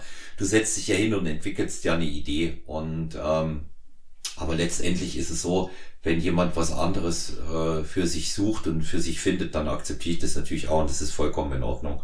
Das finde ich, das finde ich dann klasse. Ähm, zu welchem Zeitpunkt und äh, bei welchen Gelegenheiten und in welcher Form das dann auch oft immer gemacht wird. Das steht wieder auf einem ganz anderen Blatt Papier, aber ich sage bei diesen Dingen immer, auch da, what, what goes around comes around. Und es ist so. Das wird immer. Du so. darfst ja nicht vergessen, viele, viele dieser Entscheidungen ähm, kommen ja aus einer Frustsituation raus, weil irgendwas nicht so eingetreten ist, wie man sich erwartet hat oder wie man es erwünscht hat. Der Mensch steht unter Stress, der Mensch steht unter Druck und da passieren halt ganz einfach Sachen und jeder wird es für sich selber kennen, ähm, die man oft anders machen würde, auch die jeweiligen Personen, wenn man zwei Wochen später dann abgekühlt ist.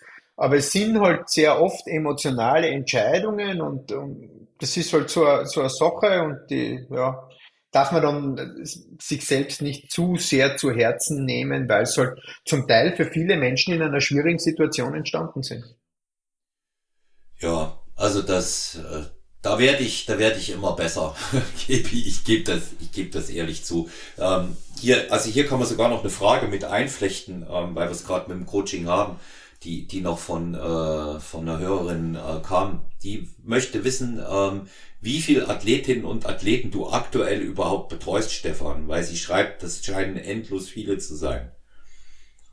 Positiv. Ja, das ist schon eine Menge, das ist, das, das, das ist schon eine, ähm, eine große Menge, aber das jetzt an, an einer Zahl festzumachen oder eine Zahl nach draußen zu geben, ähm, wird die Leute nur vor den Kopf stoßen, weil sie weder die Art und Weise kennen, wie ich arbeite, noch den Zeitaufwand kennen, wie ich arbeite, ähm, noch das, ähm, den Arbeitsaufwand pro Nase kennen.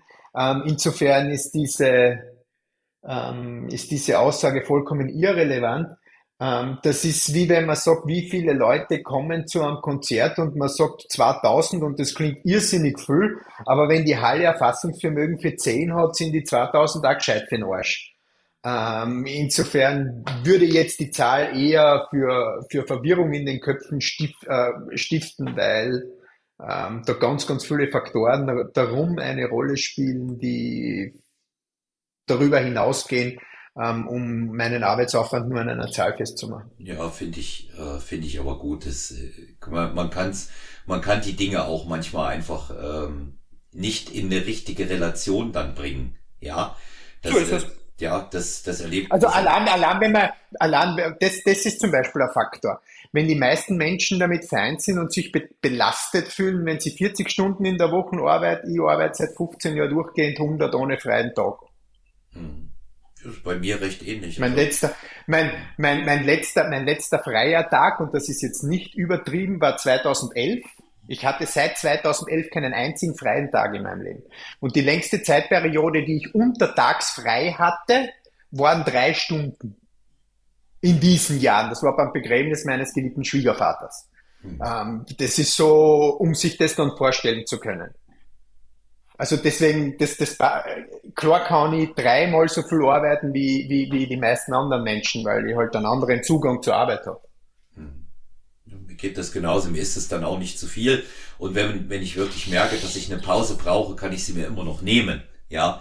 Und ähm, ich, ich denke auch mit dem, mit dem entsprechenden sollte man vielleicht mal den Hörerinnen und Hörern erklären, äh, die sehen, dass ein, dass ein Coach oder ein weiblicher Coach viele Athletinnen und Athleten hat, äh, so wie der Stefan, jedenfalls auch ich das ist Erfahrungswerte sind das auch einfach, die hier eine Rolle spielen. Je mehr Athleten du hast, umso besser wird das Setup, umso besser wird genau. der, Kontroll, der Kontrollmechanismus, umso besser wird dein Auge. Ist auch eine wichtige Sache, ne, Stefan, für einen Coach, ne, dass, dass sein Auge geschärft ist. Und das ist immer geschärft und fokussiert, wenn er viele Athleten hatte oder hat. Dann gehen die Dinge ihm auch einfacher von der Hand, als jemand, der damit vielleicht gerade anfängt. Ne? Und ähm, das ist also seit, seit, seit wann telefonieren wir? Seit elf ungefähr, gell? Mhm, Nur genau. damit sich die Leute, damit sich die Leute vorstellen können, seitdem wir telefonieren, hatte ich eins, zwei, drei, vier, fünf, sechs, sieben, acht, neun, zehn, elf, zwölf, dreizehn, vierzehn, fünfzehn, sechzehn, siebzehn, achtzehn, neunzehn, zwanzig, einundzwanzig, zweiundzwanzig, dreiundzwanzig Check-ins, ja. die ich bearbeitet habe, währenddem wir telefonieren. Ja. Und warst trotzdem immer äh, parat mit den Antworten. Ja, und äh, auf der absolut auf der Höhe. Ne? Also des, deswegen deswegen sage ich äh, sag ich auch immer, ähm, das kann man nicht ins richtige Verhältnis setzen. Stefan hat es am Beispiel mit den Zuschauern gebracht. Ich sage es immer am Beispiel von Internet-Downloads ähm, für eine bestimmte Sache. Nehmen wir einen Podcast. Ein, äh, ein populärer Künstler, ähm, der macht eine Million und das ist in dem Fall vielleicht nicht viel und ähm, jemand, der sich in unserer Nische bewegt, hat 10.000 und das ist eine Riesenmenge. Aber zwischen 10.000 mhm. und einer Million ist eben doch eine Wahnsinnsdifferenz. Ja, ja, absolut. Ja.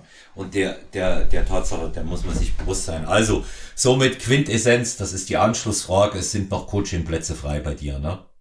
Ähm, das ist immer ganz, ganz, ganz, ganz individuell. Ich schaue mir da jeden Erfolg oder jeden, jeden, jeden Kandidaten ähm, spezifisch an, ob ich für mich und für ihn einen Mehrwert sehe. Und wenn das der Fall ist, dann ja. Und wenn das nicht der Fall ist, dann nein. Stefan, was, was glaubst du, was der Grund ist, warum sich ähm, viele Wettkampfcoaches ähm, nicht alle, aber doch einige habe ich jetzt wirklich gesehen, sind viele, ähm, von vornherein limitieren und sagen, ich nehme nur so und so viele. Ach so, die wollen sich einfach begehrbarer machen. Mhm. Das ist einfach dieses klassische, bitte kauf das Produkt, weil es gibt's nicht mehr lang. Und wenn du dich nicht entscheidest, wirst du es verpassen. Also das ist, das ist, das ist nichts anderes als das Marketing einmal eins im Wifi äh, Wirtschaftskurs. ja, die Idee bin ich noch gar nicht gekommen. Ne? Also wenn man wenn man es wirklich wenn man es wirklich mal begrenzen muss, ne, ähm, also weil ich das immer wieder sehe. Ich habe wenn jetzt. Wenn man es man's wirklich mal begrenzen muss, dann postet man das nicht öffentlich, dass das die letzte Chance ist, dass man ins Coaching kommen kann. Mhm. Das, das, sagt, das sagt man dann demjenigen, wenn er anfragt. Das sagt man, ich bin voll dieses Jahr. Ja. Ja. So, so ist es. Also ja. das ist wirklich das billigste und schädigste ähm, Marketing einmal eins. Ja. Also ich, ich bin, ich bin da auch, ähm, ich bin da auch der Auffassung, äh, da sollte man sich ein Bild machen, wie immer äh, beim Coach und dann passt das. Stefan, individuelle Frage, die mich interessiert. Ähm, mhm. Machst du auch ähm, Mentoring für Coaches, Coach-Coaching? Also, dass du sagst, wenn jemand, der sich für ähm, den Wettkampfbereich als Trainer, als Coach interessiert, äh, ihn. Nee, weil, nee. weil wie gesagt, das ist jetzt, das ist jetzt, das ist jetzt nichts, was man, was man, was man besonders viel Spaß macht und wird den, den Fokus oder Energie von dem wegnehmen, was man wirklich Spaß macht und das ist Bodybuilding. Um, ähm, wenn ein Praktikant zu dir kommt, dann, also, dann sag, also diese Anfragen kommen tatsächlich sehr, sehr oft, aber die werden leider Gottes immer mit Nein beantwortet. Ja.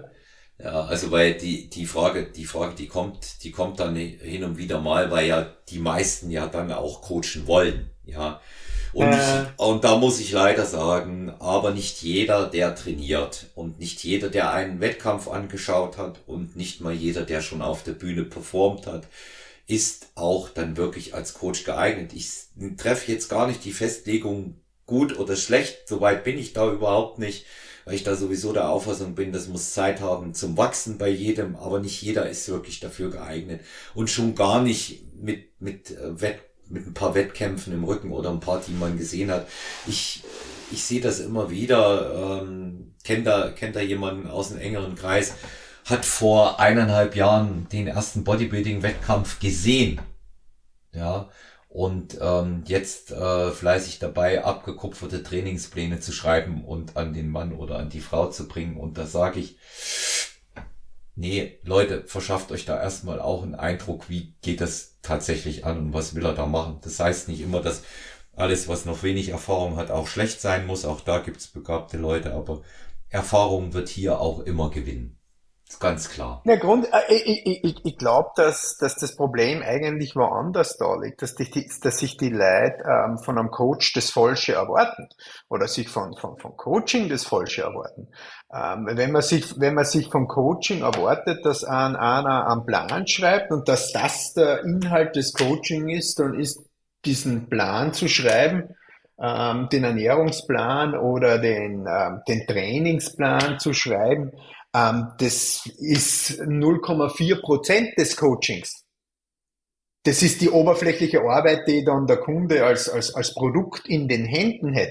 Aber das kann Google, Muscle and Fitness, Flex, ähm, schieß mich tot genauso. Die Aufgabe eines Coaches ist, Entscheidungen zu treffen. Entscheidung zu treffen, wann ändert man was, wann ändert man was nicht. Auch die Entscheidung zu treffen, was gleich zu lassen, ist eine Entscheidung. Das ist es das, was ein Coach macht. Ähm, er trifft Entscheidungen, hoffentlich die richtigen. Ähm, und die, der, der, ein Coach ist nicht primär oder die Haupt, der Hauptaufgabengebiet eines Coaches ist nicht, ähm, einen Trainingsplan oder einen Ernährungsplan zu schreiben, weil das ist jetzt wirklich einfach und keine Atomphysik. Ähm, Entscheidungen zu treffen ist das, äh, wo dann die meisten Leute Fehler machen und die meisten Leute auf der Strecke bleiben, weil sich's halt dann doch nur auf das Planschreiben ähm, reduzieren lässt. Ja, und, und Entscheidungen, Entscheidungen treffen ähm, bedeutet eben auch, beispielsweise dem äh, Athleten oder der Athletin zu sagen, hör mal, ich habe das Gefühl, den Eindruck fundiert, dass deine Regeneration zu kurz kommt. Ja, ich habe den Gefühl, das Gefühl, du machst mehr, als du eigentlich sollst. Das sind so bestimmte Aspekte, die, die ein Coach dann auch ähm, einfach sehen muss äh, bei einer Entwicklung. Also wenn jemand isst und wenn er trainiert und eigentlich genügend Ruhephasen haben soll, Gewicht aber rückläufig ist und offensichtlich ist, dass nichts passiert, dann muss er das auch sagen. Wie du es gesagt hast, einen Trainingsplan runterschreiben und abkupfern und ähm, dann gegebenenfalls. Oder auch, oder, oder auch nicht abkupfern und sich jeden zweiten Tag Gedanken zu machen, wie man den Trainingsplan noch ändern kann. Ähm, sind wir wieder beim Pflaster, aber nicht bei der Wunde. Ja, Ja, und, und, da, und da kommt eben auch dazu, dass dann so, ähm, so Sachen ähm, total gehypt werden, die Marginalien sind. Du hast mit diesen 0,4 Prozent gesagt. Ja, natürlich kann man, ähm, ich weiß, das tut das auch viele deiner Athleten machen, ist äh, mit, mit super Slow-Ausführungen und mit allem Möglichen dort arbeiten. Das ist doch vollkommen richtig. Aber das sind, das sind Nuancen, die, die da, die da eine Rolle spielen. Die Slow, die super Slow-Ausführung wird mit Sicherheit nicht verbessern, wenn der oder diejenige nicht ausreichend Regeneration hat und noch zig andere. Zum Beispiel. Ja. ja. Und ähm, ich finde, ich finde, das ist, das ist, ähm, das ist eine, eine, eine ganz, ganz wichtige Sache, auch dass man das einschätzt. Na, ja. Ja, Stefan, in, an der Stelle Zielgerade war wieder fantastisch mit dir auch unter einem sehr wertgeschätzten Kollegen da zu plaudern und deine ähm, Ansichten ähm, zu sehen, auch von deiner Position sehr viel erreicht hast. Und ähm, ich freue mich, wenn du ähm, dir wieder Zeit nimmst, muss zu meinen Hörern und Hörern sagen, es ist immer nicht leicht bei dem Zeitplan, dass der Stefan die Zeit findet. Und ähm, ich bedanke mich da auch bei dir. Du weißt ja, ich bin ja da auch wie ein Pitbull und bleibe dran, dass ich einen Termin Ja, voll. Einmal, einmal, einmal im Jahr schaffen wir es. Ja, ja. Und, ähm, das, das, das, das, das, das kriegen wir, das kriegen wir hin. Nur damit die Leute das einordnen können. Ich, ich, ich schaue mal kurz nach, wann du angefangen hast, für dieses Jahr zu fragen. Ja. Ah ja, am 27. August. Ja, doch schon, gell? Ja. Ja, ja, ja, ja. Also ja. du hast am 27. August, dann hast du mir eine Zeit in Ruhe lassen, dann bis am 25. November noch einmal kommen und da haben wir das jetzt eh fixiert, relativ kurzfristig. So ist es, so ist es, weil ich habe dann auch immer, äh, wenn du gesagt hast, du jetzt, du musst auch dazu sagen, Stefan vertröstet nicht, macht er nie, dass das die Hörerinnen und Hörer wissen, bei den vielen Folgen, die sie gehört haben, äh, kann man es auch mal sagen, sondern er sagt immer ganz konkret, nee, geht jetzt nicht, bin beim Olympia, bin in der Vorbereitung, wir haben jetzt noch ein paar Shows, wenn die Shows rum sind, geht's. Ja, und ich finde, genau. ich finde das, ich finde das auch gut und ähm, es hat sich wieder gelohnt. Vielen Dank, Stefan. Ja, vielen Dank. Es war mir ein Volksfest. Ja, ja, also ich wünsche dir und äh, deinen Lieben ein äh, fröhliches und gesegnetes Weihnachten. Viel Erfolg auch äh, für das kommende Jahr. Wir hören uns bald wieder und äh, ich sage ganz herzlich Danke an dich, Stefan. War mir eine Freude. Auch äh, Weihnachtsgrüße gehen raus an alle Zuhörer und äh, erfolgreiches Jahr 2024 nach euren Wünschen. Dankeschön. Wenn euch die Episode gefallen hat, lasst ein Like da, abonniert uns, wenn noch nicht passiert und Fragen äh, sehr, sehr gerne in einem weiteren Q&A könnt ihr mir schicken an olafmann.sty bei Instagram. Ähm, Probiert's beim Stefan selber, aber ob er die Zeit hat, weiß ich nicht. Und, ähm, Ach, ich beantworte, ohne Scheiß, ich beantworte wirklich jede noch so blöde Frage. Außer was ich nicht beantworte und die lösche ich sofort, ist, wenn einer nur schreibt, Hallo Stefan. Oder Hi Stefan, dann frage ich mich immer, und weiter? Soll ich jetzt zurückschreiben und auch Hallo sagen? Und wir schreiben dreimal Hallo zurück. Für sowas fällt mir dann tatsächlich die Zeit. Aber für spezifische Fragen, die Sinn machen, ähm, schaffe ich es immer, die zu beantworten. Also auch gerne an den Stefan und ansonsten über die bekannten äh, Kontaktdaten personal-trainer.gmx.eu die E-Mail oder 01737739230. Ich sage ganz herzlichen Dank äh, fürs Zuhören. Kommt gut äh, in das neue Jahr. Bis bald, euer Olaf. Tschüss.